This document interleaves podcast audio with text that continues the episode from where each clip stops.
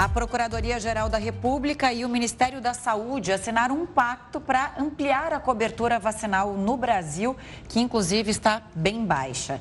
E quem tem os detalhes para a gente é o repórter Matheus Scavazini, direto de Brasília. Oi, Matheus, boa noite. Boa noite, Camila, Gustavo, boa noite a todos. O documento foi assinado pelo Procurador-Geral da República, Augusto Aras, e também pelo Ministro da Saúde, Marcelo Queiroga. Esse pacto propõe que as autoridades atuem de forma coordenada em todo o país para retomar os índices seguros de cobertura vacinal. Segundo Aras, o pacto vai ajudar na conscientização social sobre a cobertura vacinal e vai ajudar a a procurar estratégias, traçar estratégias para superar esses desafios aí do Sistema Único de Saúde. Um dos pontos é que as pessoas despertem para a importância do esquema vacinal completo.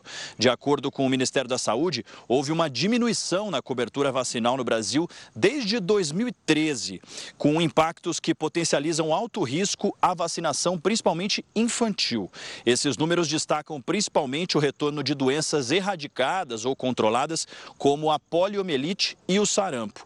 Para vocês terem uma ideia, no ano passado, a cobertura vacinal completa contra a poliomielite atingiu apenas 69% do público-alvo, do público esperado. Em 2013, essa taxa foi de 100%. Camila, Gustavo. Obrigado pelas informações, Matheus.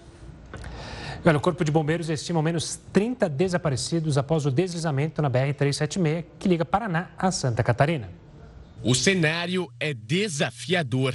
O terreno está instável, desnivelado e encharcado. A comunicação é falha, não há sinal de rede na área. Essas equipes estão desde segunda-feira empenhadas para salvar vidas. Ao menos 20 veículos foram atingidos por um mar de lama. Muitos ficaram soterrados e outros foram jogados pelo barranco. Foi um desastre na rodovia BR-376, no quilômetro 669, em Guaratuba, no Paraná. Os trabalhos foram interrompidos durante a madrugada desta quarta-feira e retomados pela manhã. O Corpo de Bombeiros Militar do Paraná confirmou a morte de José Maria Pires, de 60 anos. Ele dirigia um caminhão que ficou pendurado. O homem era casado e morador de São Francisco do Sul. Ele deixou cinco filhos. Uma segunda pessoa também morreu em meio aos escombros. A identidade, no entanto, não foi revelada. Segundo os bombeiros, ainda é grande o risco de novos desmoronamentos. O mau tempo dificulta as buscas. É um trabalho árduo, bastante difícil e que exige muito cuidado. Continua chovendo no local, então o terreno está muito instável. Isso merece um acompanhamento direto para que as equipes que estejam trabalhando no local consigam fazer o seu trabalho com segurança. São equipes especializadas do Corpo de Bombeiros Militar, tanto de Santa Catarina quanto do Estado Estado do Paraná, com apoio da Polícia Rodoviária Federal, da Polícia Militar e também da Autopista Litoral Sul, mas principalmente equipes especializadas em trabalho em áreas deslizadas. Pelé está em condição clínica estável depois de ser internado, segundo o último boletim médico divulgado.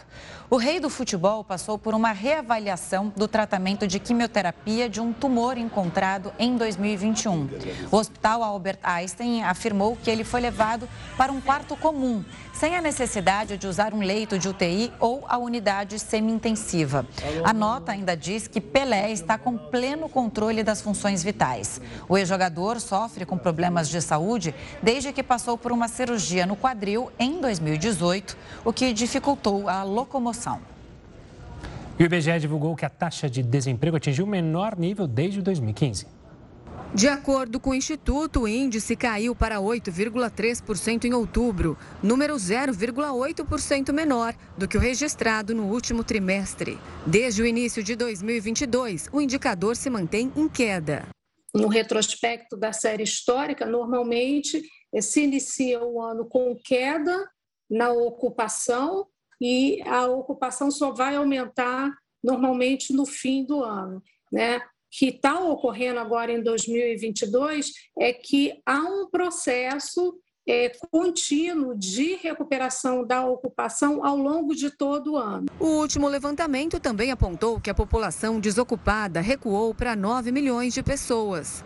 Na comparação com o restante do ano, o valor é 30% menor. Além disso, a quantidade de empregados chegou a mais de 99 milhões e também bateu recorde. Desses, 39 milhões estão na informalidade. De modo geral, os últimos meses do ano são aqueles em que se normalmente há é, um processo ou uma tendência de expansão da ocupação. Os desalentados, aqueles que desistiram de procurar emprego, também diminuíram e chegaram a 4,2 milhões de pessoas. O IBGE ainda destacou que o rendimento real dos trabalhadores cresceu em média 4,7% em relação a outubro de 2021. O novo valor é de R$ 2.754. O recorde histórico do número de trabalhadores no setor público também foi superado. Atualmente são 12,3 milhões. Outro dado que chama a atenção é o de empregados sem carteira assinada. O maior aumento da ocupação aconteceu justamente nessa categoria. Os números passaram de 18,5 para 21 milhões de pessoas em um ano. Um ciclista foi atropelado na Avenida Niemeyer, no Rio de Janeiro, e infelizmente não sobreviveu. Quem tem mais detalhes sobre esse acidente é o repórter Marcos Marinho. Oi, Marcos, boa noite para você. Oi Camila, boa noite para você. O ciclista Márcio Rodrigues, de 43 anos, ele foi arremessado a uma altura de aproximadamente 3 metros. Esse ciclista acabou morrendo aqui no Hospital Miguel Couto, na Gávea, na zona sul do Rio de Janeiro. O acidente aconteceu na ciclovia Tim Maia, que fica na Avenida Niemeyer, também aqui na zona sul. Ele foi atropelado por uma van e com esse impacto, então, o ciclista foi arremessado e caiu nas rochas que ficam entre o Costão Niemeyer e a ciclovia a uma altura de 3 metros. Bateu com a cabeça, ficou muito ferido. Assim que aconteceu esse acidente, o segurança de um condomínio que fica perto da ciclovia foi o primeiro a chegar. Ele ouviu o barulho e desceu até as rochas para tentar conversar com a vítima. E enquanto chamava o corpo de bombeiros, ele conversava com o ciclista para que ele continuasse lúcido, para que ele não perdesse a consciência. O socorro socorro foi muito rápido, os bombeiros chegaram muito rápido, trouxeram logo ele aqui para o hospital Miguel Couto. Só que o impacto desse acidente, o impacto da queda foi muito forte. O ciclista foi logo levado para a sala da emergência, passou a tarde inteira em observação, mas não resistiu aos ferimentos e morreu aqui no hospital. Esse acidente aconteceu, portanto, na ciclovia Tim Maia, a mesma que em 2016 sofreu uma queda. Vocês lembram, parte da ciclovia desabou em 2016. Na ocasião, duas pessoas morreram. Ciclovia essa que foi construída pela Prefeitura do Rio de Janeiro. E o acidente aconteceu justamente perto desse trecho onde aconteceu o desabamento de 2016.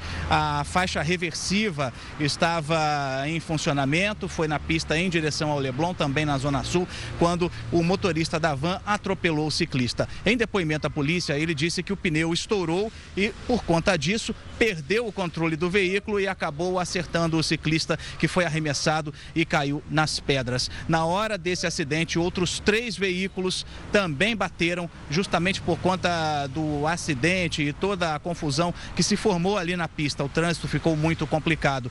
Os familiares do ciclista estiveram aqui para conversar com os médicos, já foram embora, vieram aqui para tentar entender o que aconteceu, mas apesar do socorro ter sido rápido demais, o ciclista não resistiu justamente por conta desse impacto. Ele foi arremessado a uma altura de 3 metros, bateu com a cabeça, perdeu muito sangue ao se chocar com as rochas no costão da Niemeyer. Eu volto com vocês, Gustavo e Camila. Tá certo, Marcos. Obrigado pelas informações. Uma ótima noite. Pelo apenas 5% dos estudantes da rede pública terminam o ensino médio com um nível de aprendizado considerado adequado em matemática. No Brasil, cerca de 57% dos estudantes que estavam prestes a se formar na escola no ano passado tinham conhecimento insuficiente em matemática. Além disso, outros 38% se formaram sabendo apenas o básico. Segundo os indicadores, a defasagem na aprendizagem de matemática é histórica e se agravou ainda mais durante a pandemia de Covid-19. Em 2019, o índice de estudantes com conhecimento avaliado como adequado na disciplina era de apenas 7% nós precisamos investir muito na formação docente e principalmente na metodologia do ensino da matemática. A matemática não pode ser distante do aluno, ela precisa estar relacionada com o dia a dia.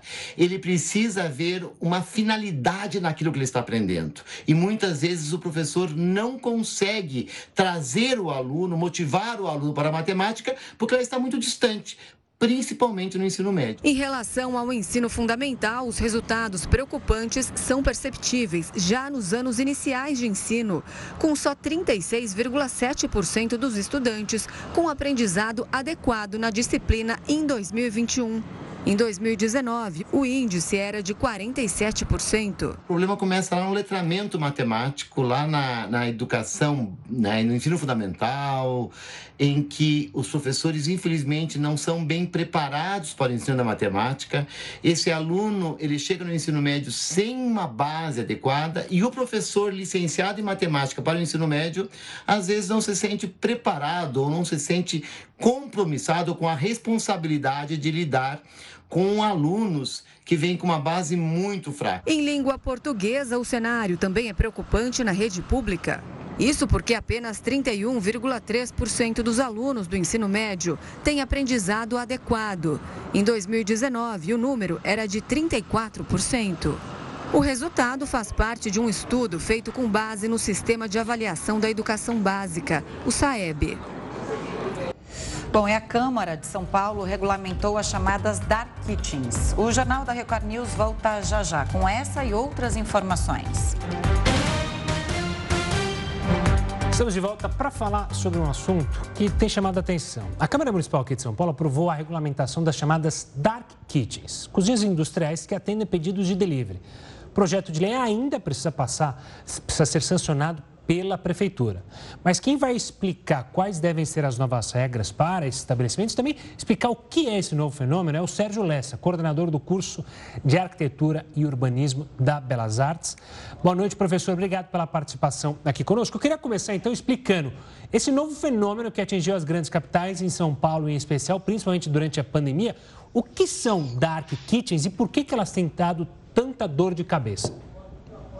Então, as dark kitchens são esse serviço que antes era prestado mais de maneira informal, ele não é regularizado, né? A gente, como vocês colocaram muito bem, né, falando do que acabou surgindo ao longo desse processo, especialmente que a gente teve da pandemia e com o aumento né, dos trabalhos da informalidade das pessoas fazerem né, e produzirem isso nas suas residências. Então, não é um, um trabalho que foi, e muitas vezes, né, é feito em áreas que não tem é, o alvará e não tem a licença para poder é, produzir esse tipo de alimentação, justamente porque não são. É, regulamentados nesse sentido e produzem odores e né, existe uma série de situações urbanísticas que precisam mediar um pouco esse tipo de serviço é, e aí surgiu essa, essa toda essa fábrica né, de várias é, empresas que começaram a produzir para poder ter o seu sustento uma vez que a gente tem vivido uma situação de crise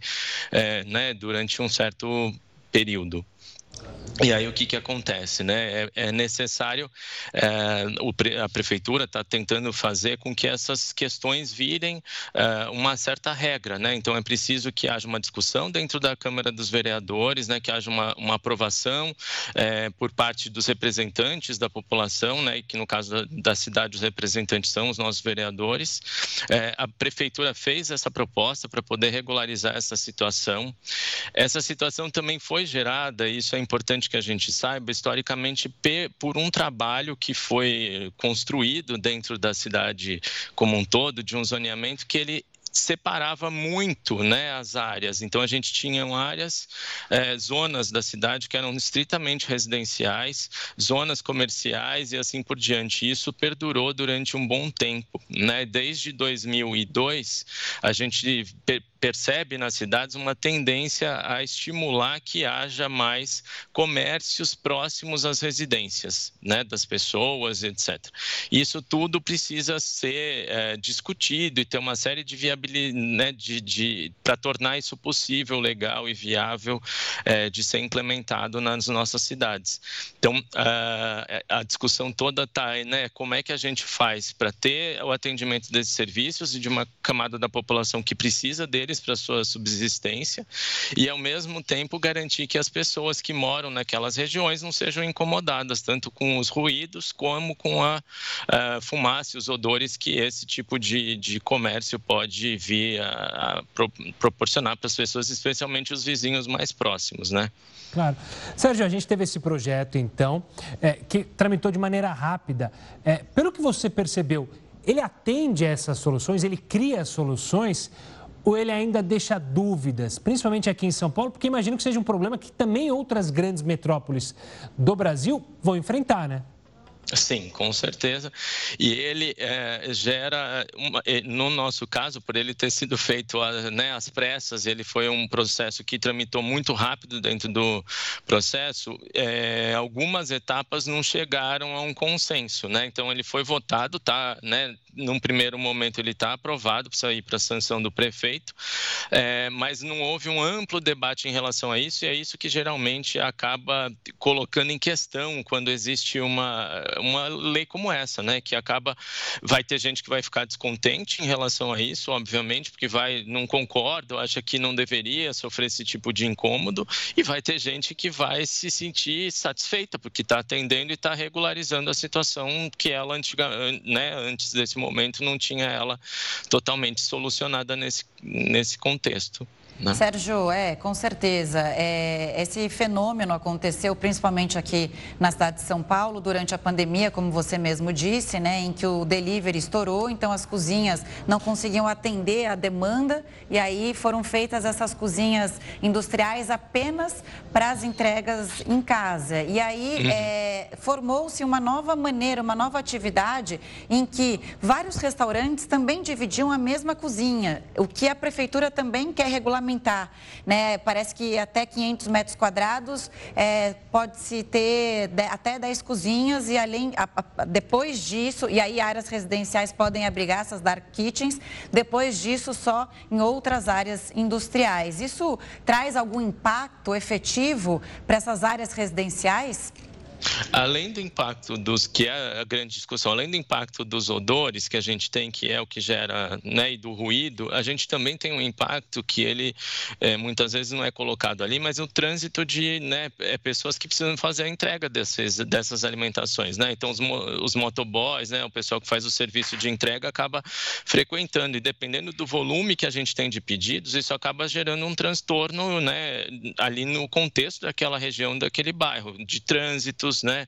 É, ruídos dos próprios motoqueiros, do, da buzina, né? Que muitas vezes eles acabam é, gerando, né? E do trânsito local. Então, o, é, essa situação, ela tem essa... A gente tem que ponderar tudo isso, realmente levar isso tudo, é, colocar tudo isso na balança para poder equilibrar todas essas questões, né? Que não é só a dos odores, como eu falei, que gerava um certo inconveniente e acaba também incomodando muitas pessoas, mas esse entorno todo que é modificado a partir da presença disso, né? Porque a gente começa a ter um fluxo, dependendo da região, né, que a gente tem na cidade que tinha um baixo fluxo de veículos né, e de motocicletas, etc., na região, começa a ter um volume muito grande. Tem lugares que você tem filas né, de vários motoboys e várias pessoas esperando para poder fazer né, as entregas, pegar, pegar o, né, o que foi solicitado e levar até é, o local de destino. E isso acaba sendo outra questão importantíssima né, na hora de ponderar tudo isso. Existe na lei né, quando você tem, é, obviamente, né, acho que por isso que entra nessa questão que você comentou do metro quadrado, dependendo do tipo de comércio, do tipo de é, é, empreendimento né, que eu coloco numa determinada região, eu preciso fazer um estudo de impacto de vizinhança. O que, que é isso? Eu preciso fazer uma análise de como é que aquilo vai causar um transtorno para a população e como é que aquelas empresas né, que, que vão, que têm esse desejo, essa vontade de implementar um projeto em um determinado bairro, vai fazer junto com a prefeitura para poder contornar uma série de situações. Né? É, por exemplo, shopping centers, né, que são equipamentos que têm um grande impacto, né, eles obrigatoriamente, uma vez que eles vão ser implementados numa determinada região, eles acabam tendo que apresentar esse estudo de impacto de vizinhança e provar né, e, é, o, o que, que vai acontecer e gerar soluções para esse tipo de problema. Né? Muitas vezes mudando é, sentido das vias, tem vias que às vezes eram vias de mão dupla, acabam virando vias, vias de mão única, com, tentando ver como é que eles vão conseguir é, contornar a questão dos ruídos, né? É, enfim, uma série de outras medidas, que nesse caso também, né, dependendo do tamanho disso, será funda seria necessário de ser feito. Né? Tá certo, obrigada pelas explicações, né? É uma coisa nova, é, precisa realmente de é, regulamentação e agora a gente vê o que vai acontecer, apesar de é, muitos moradores não terem ficado satisfeitos e empresários também, né? Mas a lei está aí, a regra está aí para ser cumprida. Obrigada, viu, pela participação Imagina. aqui. Obrigado vocês, boa noite. Boa noite. Obrigado, Sérgio. Ainda mas, sobre esse assunto? Mas antes, eu só hum. queria relembrar, e a minha preocupação, hum. que deve ser atenta à prefeitura, porque sempre quando a gente fala questão de zoneamento e questão de leis, nessa questão de dar kitchens, você não pode esquecer que a regra tem que ser uma só. Mas dependendo da regra, você só prejudica muitos trabalhadores, porque não tem dark kitchen só na Faria Lima. Na Faria Lima você pode conseguir fazer uma legislação maravilhosa e obrigar que os prédios é, sigam uma regra é, linda e maravilhosa. Só que se você for para a periferia, onde há também dark kitchens, porque as pessoas precisam trabalhar, você exigir algo muito afora da realidade, você impossibilita o trabalho dessas pessoas. Então é preciso, sempre quando a gente fala em zoneamento, uma discussão muito abrangente para não fazer e não cometer erros que impossibilitem a vida do trabalhador que, obviamente, precisa criar o seu pão de cada dia, né? Não, com certeza. Essa é uma questão muito importante. E também, é, depois de aprovado, é difícil mudar. Então, é bom que se discuta antes, realmente, é, antes da uhum. sanção. Agora, uma informação que eu apurei aqui rapidamente é que o prefeito Ricardo Nunes já sancionou essas regras, então elas já estão valendo e os empreendimentos que já têm dark kitchens, que já funcionam dessa forma, têm 90 dias para se adequarem às regras, essas novas regras. Bom, mas a gente segue aqui sobre esse assunto ainda. Os vereadores também aprovaram o projeto que aumenta o limite de barulho para shows e eventos de grande porte para 75 decibéis, desde que sejam autorizados pela prefeitura. Vamos chamar o Heródoto Barbeiro para essa discussão? Heródoto, boa noite para você. E aí, hein, essa decisão gera impactos na saúde de quem mora perto de arenas de shows, né? Normalmente os moradores reclamam bastante. Agora, essa tolerância e, e, e essa, essa questão que entra como um jabuti nesse projeto na Câmara Municipal. Camila, você tem ideia quantos decibéis emite um jato quando ele, quando ele sai do aeroporto de Congonhas? ou do Santos Dumont, no meio da cidade, ou no caso, por exemplo, de Pampulha, em Belo Horizonte? Não tenho ideia. Quanto? 120 decibéis. Que é um barulhão, né? É um ruído insuportável. Né? Felizmente, ele sai correndo e o, e o ruído vai atrás dele. Muito bem. O que é que os, os vereadores de São Paulo fizeram? Não, não. Atualmente, você pode fazer um ruído na cidade até 55 decibéis. E eles botaram, como você bem lembrou, um jabuti, e com esse jabuti, eles então aprovaram para subir para 75 decibéis. Suas Excelências queriam 85.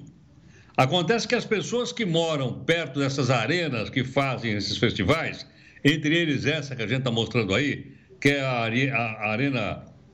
Vou dar como exemplo do Palmeiras, né? o Allianz Parque. As pessoas não dormem. Uma cidade como Rio de Janeiro, São Paulo, Recife, Salvador, o ruído é dia e noite sem parar. Só para a gente ter uma ideia do que significa isso, é só sair da cidade. Vai para o campo, você vê, vai dar até um zumbido na orelha da gente. Por quê? porque a gente, dia e noite, dia e noite, a gente ouve ruído. Agora, 75 realmente é uma coisa muito alta. Eu conversei com uma pessoa, um, um especialista nessa área, e ele me disse que isso provoca danos nas pessoas, sim. Além de dano psicológico, provoca também dano na própria audição da pessoa. 75 decibéis é muita coisa. Mas a pergunta que não quer calar é o seguinte: e por que, que aprovaram? Bom, aprovaram porque existe uma coisa chamada lobby. Né? Poderosos interesses econômicos para fazer grandes festivais, grandes reuniões e lasque-se quem morar lá perto. Pô, mas amanhã eu vou ter que levantar para trabalhar, pô. Dane-se. O seu representante na Câmara Municipal aprovou. Espera um pouquinho. Eu não sei quem é meu representante na Câmara Municipal, nem aqui em São Paulo, nem em Porto Alegre, nem em Curitiba, nem em lugar nenhum. Por quê? Porque não tem o tal do voto distrital.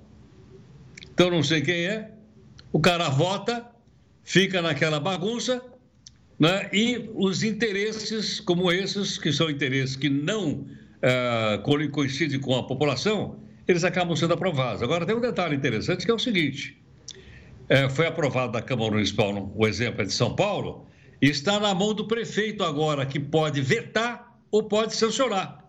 E aí, o que, que ele vai fazer? Não sei. Nós vamos ficar de olho. Mas eu acho que esse exemplo vale para todas as nossas cidades brasileiras. Isso aqui é uma república representativa. Esse pessoal que está na Câmara Municipal, não importa que cidade, eles são nós representantes, nós é que pagamos o salário dessa turma. E eles viram as costas para a gente porque não tem voto distrital. Você não sabe quem você votou, votei num cara e elegi outro. E aí a gente vai empurrando isso com a barriga. Então, infelizmente, essas coisas passam né? e uma série de outras barbaridades acontecem por aí porque nós não temos o controle em cima do nosso representante. Olha só, ele representa a gente e a gente não sabe. E olha, falando é em barbaridade, acontece. É, o que mais me choca é porque se a gente falasse, olha, eles querem fazer shows e precisa ter o show e, e o barulho acontece. Mas desculpa, a tecnologia das arenas e de se construir algo com uma acústica que não prejudique quem mora na região, já existe, já existe faz tempo. Você tem inúmeras arenas no mundo inteiro que, se você está fora, você não está escutando absolutamente nada. Aqui então, é uma reclamação é... antiga, né? Então, Lá desculpa, dá para você fazer algo sem incomodar os vizinhos da região. Dá para fazer, dá para a prefeitura exigir dessas grandes empresas, porque não são empresas é, de esquina, né? São empresas poderosas, que têm dinheiro para investir. Então não dá para você é, simplesmente falar, ah, não, vamos deixar fazer barulho porque vai ter mais show. Ô, gente, deixa eu falar uma coisa. O Jornal da Record fez a matéria na semana passada, né? Até a repórter Thaís Furlan. E ela fez uma passagem falando o seguinte: eles queriam 85 decibéis, hein? Aí eles aprovaram 75. E na época ela fez que esse barulho é, equivale, esse aumento de 54, que seria para 85, foi aprovado 75, é como se a gente ligasse um liquidificador, né? Num ambiente super pequeno com janelas fechadas, com a pessoa a um metro do eletrodoméstico. Imagina aquilo na, né, no ouvido da pessoa e o que isso gera na saúde. E aí a gente levantou essa questão se vai ser sancionado ou não vai ser sancionado. Foi sancionado, sim, 24 horas depois. O ah. prefeito Ricardo Nunes já sancionou e foi publicado no Diário Oficial do município. Olha, o cara é rápido no gatilho, Foi, hein? Ah, aí não, não tem, né? Porque o lobby funcionou. Quer, porque eles querem, eles sempre são ágeis. Tá bom. Agora, Camila, só uma última coisinha que eu queria dizer. Veja um sorriso matreiro num companheiro aí do lado. É, não, chegou num bom humor. Não entendi, hoje, não entendi por que a preocupação, não sei por quê. Não sei o que passa cá, é? Eu ia falar isso para você, HB, mas... É, eu, eu... Mas eu notei, assim, sabe, no rosto, é, aquele sorriso, sabe, tá 2 a 0 assim. Quero ver se sexta-feira ele eu vai estar Eu tô com uma assim. gravata azul hoje, não sei se você percebeu. azul. Mas nada, é justo, coisa justo. do destino. A Argentina jogou bem. É, quando falou que era o Lewandowski, que estava no outro time, eu pensei que aquele que era aquele da capinha preta. Não é, não, é outro. Talvez se fosse, ia ser o mesmo resultado. ah, Heroto, hora de você descansar. A gente se vê amanhã, tá bom? Beijão, Alô, Até mais, gente. Tchau, tchau. E depois desse balanço, né, da Copa do Mundo no Catar, o Jornal da Record News faz um rápido intervalo e volta já já. Fique com a gente.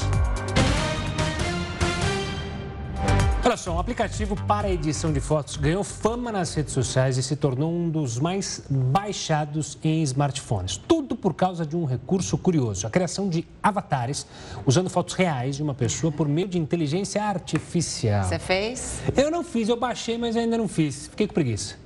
Tinha jogo da Argentina, estava mais preocupado com outras coisas. Mas para falar sobre esse assunto, a gente entender melhor sobre esse recurso, a gente recebe o coordenador de Direito do Instituto de Tecnologia do Rio de Janeiro, Christian Perrone. Christian, uma boa noite, obrigado pela participação. A gente explicou meio por cima. Eu queria que você falasse é, um pouco mais detalhado sobre esse aplicativo que ganhou fama aí, e essa trend que está bombando nas redes sociais, né? Christian, é a pergunta que não quer calar, né? Se você fez também seu avatar. eu tenho um pouquinho mais de cuidado quando uso a minha imagem em diversos aplicativos, eu então também, eu tomei sabia? um pouquinho de cuidado. Mas vou te ser bem sincero que esse é tão divertido, com essa ideia de ficção científica, de diversos temas e a criação de avatares que eu fiquei bem tentado a fazer isso, né? E é muito interessante porque na realidade, de fato, esse é um aplicativo que não traz grandes novidades e nem ele assim é tão único assim, né? Já ele já existe desde 2018, assim, e essa ideia de você criar novas fotos a partir de imagens naturais não é tão incomum quanto o que acontece com, digamos assim, filtros em redes sociais. A gente tem TikToks, Instagrams da vida que já fazem coisas similares. Mas sim, o fato de você criar um avatar, essa publicidade ao redor disso, isso, é, isso sim é novo, né? Mas lembrem-se, aqui a gente está falando de colocar as nossas fotos, 10 a 20 fotos nossas, para que um aplicativo use elas, utilize inteligência artificial, olha só, né? Você recria então elas como uma nova, uma nova imagem, um novo ambiente, uma nova, inclusive, quase que uma nova imagem de pessoas, né? E claro que isso é divertido, fantástico e nos faz conectar com as novas tecnologias aí do momento, né? esse grande hype de falar sobre realidade virtual, falar sobre metaverso, né? Claro, nem tudo são flores, né? A gente tem que tomar um certo cuidadinho aí com isso, mas é bem divertido e eu acredito que muita gente deve estar fazendo o uso desse aplicativo agora, né? Com certeza, várias pessoas fizeram, postaram e foi interessante também acompanhar, né? Tem essa questão da segurança, eu também fiquei com o pé atrás, até porque é mais um aplicativo que você fornece dados. A gente já tinha falado aqui em outras vezes daquele que aplicativo que deixava você mais criança, mais velho e que também Tem tinha certo, esse né? risco. Mas de fato, o que me chamou a atenção, eu achei muito bacana esse assunto, é que teve é, um interesse coletivo né, para se ver como avatar, que é uma realidade que a gente fica, será que vai ter metaverso? Como será que vai ser isso? Não, é uma coisa de criança que tem em game. Não é bem assim, né? A gente viu o interesse coletivo para saber como você seria no mundo virtual. É a leitura que eu fiz. Fala, Gu. Só posso fazer só para uma provocação para entender também isso? Ou seria que a coisa do não ficar de fora da trend? Talvez eu nem ligue pelo fato de ser, é, ser. tão interessante o metaverso, mas não posso ficar de fora, né? Tem que ser Maria vai com as outras. Digamos que é um pouco das duas coisas, provavelmente, né? Acho que ficar de fora das grandes hypes e trends aí de... é, é difícil, ainda mais nos dias de hoje, até porque circula tão rápido nas redes sociais, né? A gente recebe pelo WhatsApp uma coisa, recebe por outras redes sociais, etc. Você quer estar dentro, quer ser na brincadeira, da brincadeira coletiva, né? Mas eu acho que também tem uma, uma certa questão muito peculiar aqui, é que de, de alguma maneira a gente está buscando criar novas identidades, né? Novas identidades sociais que a gente pode apresentar para o mundo, né? E isso aparece também nas redes sociais. A gente tem esse, esse múltiplos filtros que a gente acaba utilizando, né? E até, digamos, isso acaba impactando na, no como nós mesmos nos vemos, né? Tem tanto essa, essa também outra tendência que está se vendo no mercado, que é você ter um ajuste da face através de cirurgias plásticas para que você fique melhor no rosto do selfie, né? No rosto da identidade que você está apresentando on- online. A- Aqui a gente pode discutir se isso é positivo ou negativo, mas a grande questão é que isso é uma, algo que está acontecendo e que provavelmente vai acontecer cada vez mais quando a gente olhar no mundo virtual, né? As pessoas vão querer se ver como aquele personagem, vão querer se ver como aquilo que elas estão tá aparecendo na telinha ali para elas. Imagina quando for em 3D, três dimensões, que as pessoas realmente vão se ver, olhar para suas mãos, vão ver que estão em outro espaço. espaço, né? Há um cuidado muito grande, particularmente com crianças e, e pessoas mais jovens e como isso pode afetar a vida delas, mas a, a, o grande interesse aqui é como a gente vai ser no futuro, né? Como vai ser a nossa imagem, quem a gente vai se apresentar, né? Quem vai ser o Christian, quem vai ser cada um de nós aí nas diferentes potenciais redes, potenciais espaços, potenciais, praticamente potenciais espaços do metaverso e da realidade virtual, né? É, pegando esse gancho, a gente já pode dizer que a gente está no início de um processo. Esse processo pode ser mais lento, pode ser mais rápido, pode ser que seja interrompido, enfim, mas já é o início desse caminho para um metaverso? As pessoas já estão se acostumando com essa possível ideia? Ou um termômetro até, né, do que pode ser eu acredito que, eu acho que a gente está ainda, perdão, a gente ainda está no, no, início, né? Está no, no proto-metaverso do que, que a gente vai poder querer fazer no futuro. Então, eu acredito que é, é bem isso a questão de as pessoas estarem se acostumando, testando a água, né? Colocando o pé na piscina gelada ali e ver se eles querem pular ou não, se vai ser, refresca, vai ser refrescante ou vai dar uma pneumonia depois, né? Então, eu acho que a grande questão aqui é a tentativa. E, e, é, e é divertido isso, né? A gente tem que se atentar para todos esses riscos, mas é, é divertido a gente tentar visualizar como é que vai ser o futuro, como a gente vai funcionar de maneiras diferentes nesses espaços que vão ser criados com essas novas tecnologias, né? Ainda pegando esse gancho, é, para o sucesso disso, se a gente olhar lá mais na frente, se enfim tivermos avatares, a gente se conectar a um novo mundo, esse multiverso, o sucesso para isso é conseguir passar emoção ou sensações, porque fica aquela coisa, colocar o óculos e brincar num metaverso é divertido, mas cansa. Pelo menos eu já tive é, participações, brincar ali com óculos. Chega uma hora que perde a graça. É, eu cito uma série da Amazon que está é, agora, que chama Periférico, se não me engano, que ali eles criam uma tentativa de um metaverso, numa viagem no futuro, mas você tem a sensação de fato de estar lá. Essa é a grande barreira para isso vingar e não ser só uma trend? Eu acho que a emoção é um elemento crucial aqui, né? Existem diversos testes que mostram que o quanto a gente está numa realidade imersiva, isso nos impacta muito mais do que meramente ver uma foto ou assistir um vídeo, né? Então, passar, passar emoções, passar a conseguir, de fato, impactar no âmago das pessoas, assim, é um elemento crucial aqui para a gente fazer isso funcionar. Mas não é o único, né? O metaverso é uma, é uma série de oportunidades que devem vir a existir, né? Desde o que a gente possa ver como questões educacionais, né? Treinar como fazer uma cirurgia antes de fazer isso, ou então, justamente para a realidade das pessoas, essa sensação de você estar num determinado local, né? O metaverso que eu mais gosto aqui, dos que eu, dos que eu testei, é aqueles que transportam, por exemplo, para uma realidade no Egito Antigo ou para visualizar Machu Picchu.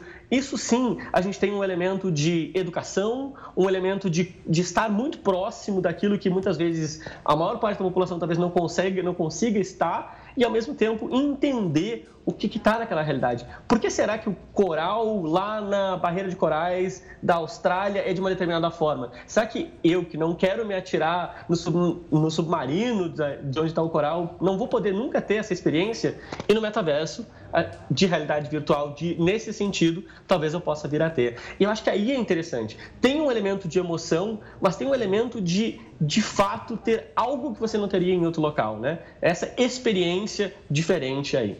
É a vivência mesmo, como o Gustavo falou, né? Até porque rede social a gente tem emoção, né? Você dá risada com uma foto, vê que seu amigo. Você participa, né, de uma coisa social, você vê onde as pessoas estão, você acompanha uma festa que está acontecendo.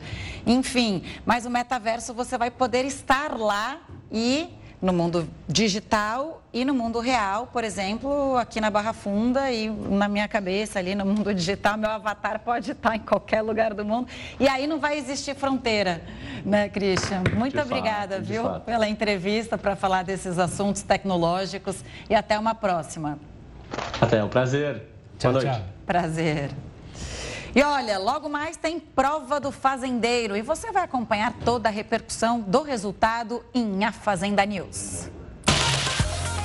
Pelé, Bárbara e Deulane disputam o chapéu daqui a pouco. O peão tinha sido vetado da disputa, mas o poder da chama vermelha de Irã o colocou de volta no jogo. No último programa, a apresentadora Fabiana Oliveira recebeu o cantor Naim e o roteirista Dudu Guimarães.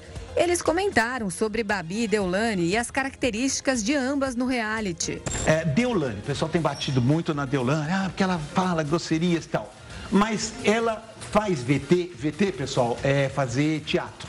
Ela faz VT com, com as ovelhas, com o cavalinho e tal. Eu achei que não faz. Aí se eu vou para Babi, a Babi faz VT? Eu acho que faz. E na mesa redonda de daqui a pouco, a a Kerline e a jornalista Márcia Piovesan vão repercutir a prova do fazendeiro. Então não perca, a Fazenda News começa logo após a exibição do reality na Record TV. Voltar a falar de Copa, mas agora do Brasil, porque a seleção enfrentará Camarões com o time reserva. E Dani Alves será o capitão da equipe. O enviado especial Roberto Tomé tem mais informações. Boa noite, Tomé.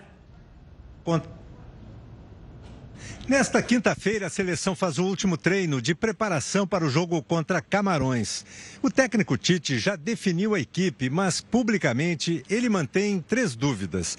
A escalação começa com Ederson no gol Daniel Alves, na lateral direita, ele será o capitão da equipe e aos 39 anos será também o jogador mais velho a defender o Brasil em Copa do Mundo. Na zaga, Militão e Bremer e Alex Telles na lateral esquerda. O meio de campo tem Fabinho, Fred ou Bruno Guimarães, Rodrigo ou Everton Ribeiro e no ataque só uma dúvida: Anthony, Gabriel Jesus ou Pedro e Gabriel Martinelli. Tite decidiu poupar os titulares basicamente por duas razões. A primeira, de ordem física, ele quer os jogadores bem descansados para o jogo das oitavas de final. A segunda razão é de ordem disciplinar. Ele teme a distribuição de cartões amarelos para os titulares. Até agora, só Fred recebeu foi punido com cartão amarelo. De acordo com o regulamento da FIFA, dois cartões suspendem o jogador e estes cartões só são zerados a partir das quartas de final. E hoje mais três seleções se classificaram para as oitavas de final: Austrália, Argentina e Polônia. Roberto Tomé, de Doha, no Catar. Obrigada, Tomé. E uma informação super importante: um remédio experimental contra o Alzheimer teve resultados considerados históricos. O Jornal da Record News volta já já e traz todos os detalhes para você. Estamos de volta e o projeto de lei que garante o transporte público gratuito para idosos foi aprovado pela Assembleia Legislativa de São Paulo. A proposta inicial pedia que apenas pessoas entre 60 e 64 anos e em situação de extrema pobreza tivessem o direito. O texto foi modificado e agora inclui todos acima de 60 anos. Com a medida, esse grupo não pagará passagem no metrô, CPTM e nos ônibus da EMTU. Cada idoso vai receber um bilhete eletrônico para poder usar o transporte de graça. A medida ainda precisa ser sancionada pelo governador para entrar em vigor. Mais da metade dos feminicídios no mundo em 2021 teve o envolvimento de parceiros íntimos ou familiares, de acordo com a ONU. Um dado de um relatório divulgado pelas Nações Unidas chama a atenção. Cerca de 81 mil mulheres e meninas foram assassinadas no ano passado. Dentro desse contexto, outro aspecto preocupante é que, na maioria dos casos, os responsáveis foram pessoas próximas às vítimas. Em 2021, o número de homicídios provocados por parceiros ou familiares chegou a 45 mil. As taxas de feminicídio permanecem em níveis alarmantes, com mais de cinco mulheres ou meninas mortas a cada hora por alguém de sua própria família. E nós sabemos que por trás de cada ponto estatístico está, na verdade, uma mulher ou menina cuja vida foi muito brutal e muitas vezes terminada abruptamente só porque ela é uma mulher. O documento da ONU aponta ainda o contraste entre a quantidade de homicídios de mulheres mulheres e de homens cometidos por parentes. Para elas, a taxa é de 56%, enquanto para eles, de 11%. Além disso, o documento da ONU ressalta que o cenário pode ser ainda pior, já que alguns assassinatos acabam não sendo qualificados como feminicídio e sim como femicídio. Enquanto o femicídio se refere aos casos em que não existe uma relação íntima entre o autor do crime e a vítima, o feminicídio corresponde a homicídios que envolvem uma relação doméstica ou familiar e que tem como motivação a condição do gênero feminino. Muitas vezes, é, a morte de uma mulher, o homicídio de uma mulher é é classificado não como feminicídio, mas como um homicídio puro e simples, né? É, eventualmente com outras qualificadoras, porque muitas vezes os órgãos públicos, os órgãos de segurança pública, os órgãos de persecução penal não dispõem de informações suficientes que possa permitir uma conclusão no sentido de que aquele homicídio contra a mulher tenha sido motivado por uma razão de gênero. No Brasil, segundo o Fórum Brasileiro de Segurança Pública, 1.319 mulheres foram vítimas desse tipo de crime em 2021. Como estratégia para combater a violência de gênero, a participação do governo e a abordagem do tema em instituições de ensino podem ser fundamentais. O STF adiou mais uma vez o julgamento sobre a revisão da vida toda do INSS. Apenas o ministro Nunes Marques apresentou voto contrário à medida. O STF analisa se aposentados podem considerar todas as contribuições que fizeram à Previdência Social no cálculo do benefício. Atualmente, apenas os salários recebidos após julho de 1994 são levados em consideração. De acordo com a União, a mudança pode gerar um impacto de 46 bilhões de reais. O julgamento será retomado nesta quinta-feira.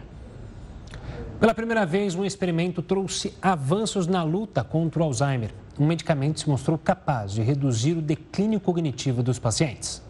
Por muito tempo, a medicina tem trabalhado para encontrar uma cura para o Alzheimer, mas até agora o trabalho não havia rendido resultados positivos.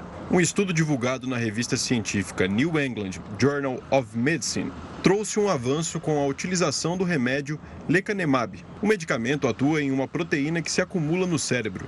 O intuito é que ele limpe os espaços entre os neurônios e diminua o avanço do Alzheimer, mais de 1.700 pessoas participaram do estudo e os resultados mostram que a doença continuou a danificar o cérebro. Mas o processo de declínio cognitivo foi reduzido em 27% no período do tratamento. É uma medicação é, interessante.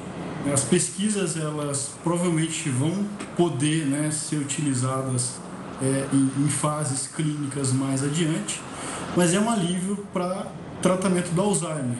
Até então a gente não tinha uma medicação capaz de diminuir a progressão da doença. A gente ainda não tem uma cura, mas é sim um alívio no tratamento. A utilização do lecanemab trouxe alguns riscos. 17% dos participantes tiveram hemorragias cerebrais e 13% apresentaram inchaço cerebral. Outros 7% deixaram os testes por conta de efeitos colaterais. A princípio, a maior parte das pessoas não poderia se beneficiar do remédio, já que ele funciona nos estágios iniciais e muitos só descobrem a doença quando ela já está mais avançada. Mesmo assim, os resultados são encarados como um grande sucesso, porque até então foram décadas de experimentos mal sucedidos na luta contra o Alzheimer. Órgãos reguladores dos Estados Unidos vão analisar a pesquisa para decidirem sobre uma autorização para o uso mais amplo do remédio. Jornal da Record News fica por aqui. Muito obrigada pela sua companhia. E uma ótima noite. Fique agora com o News das 10 com a Renata Caetano. Tchau, tchau. Boa noite.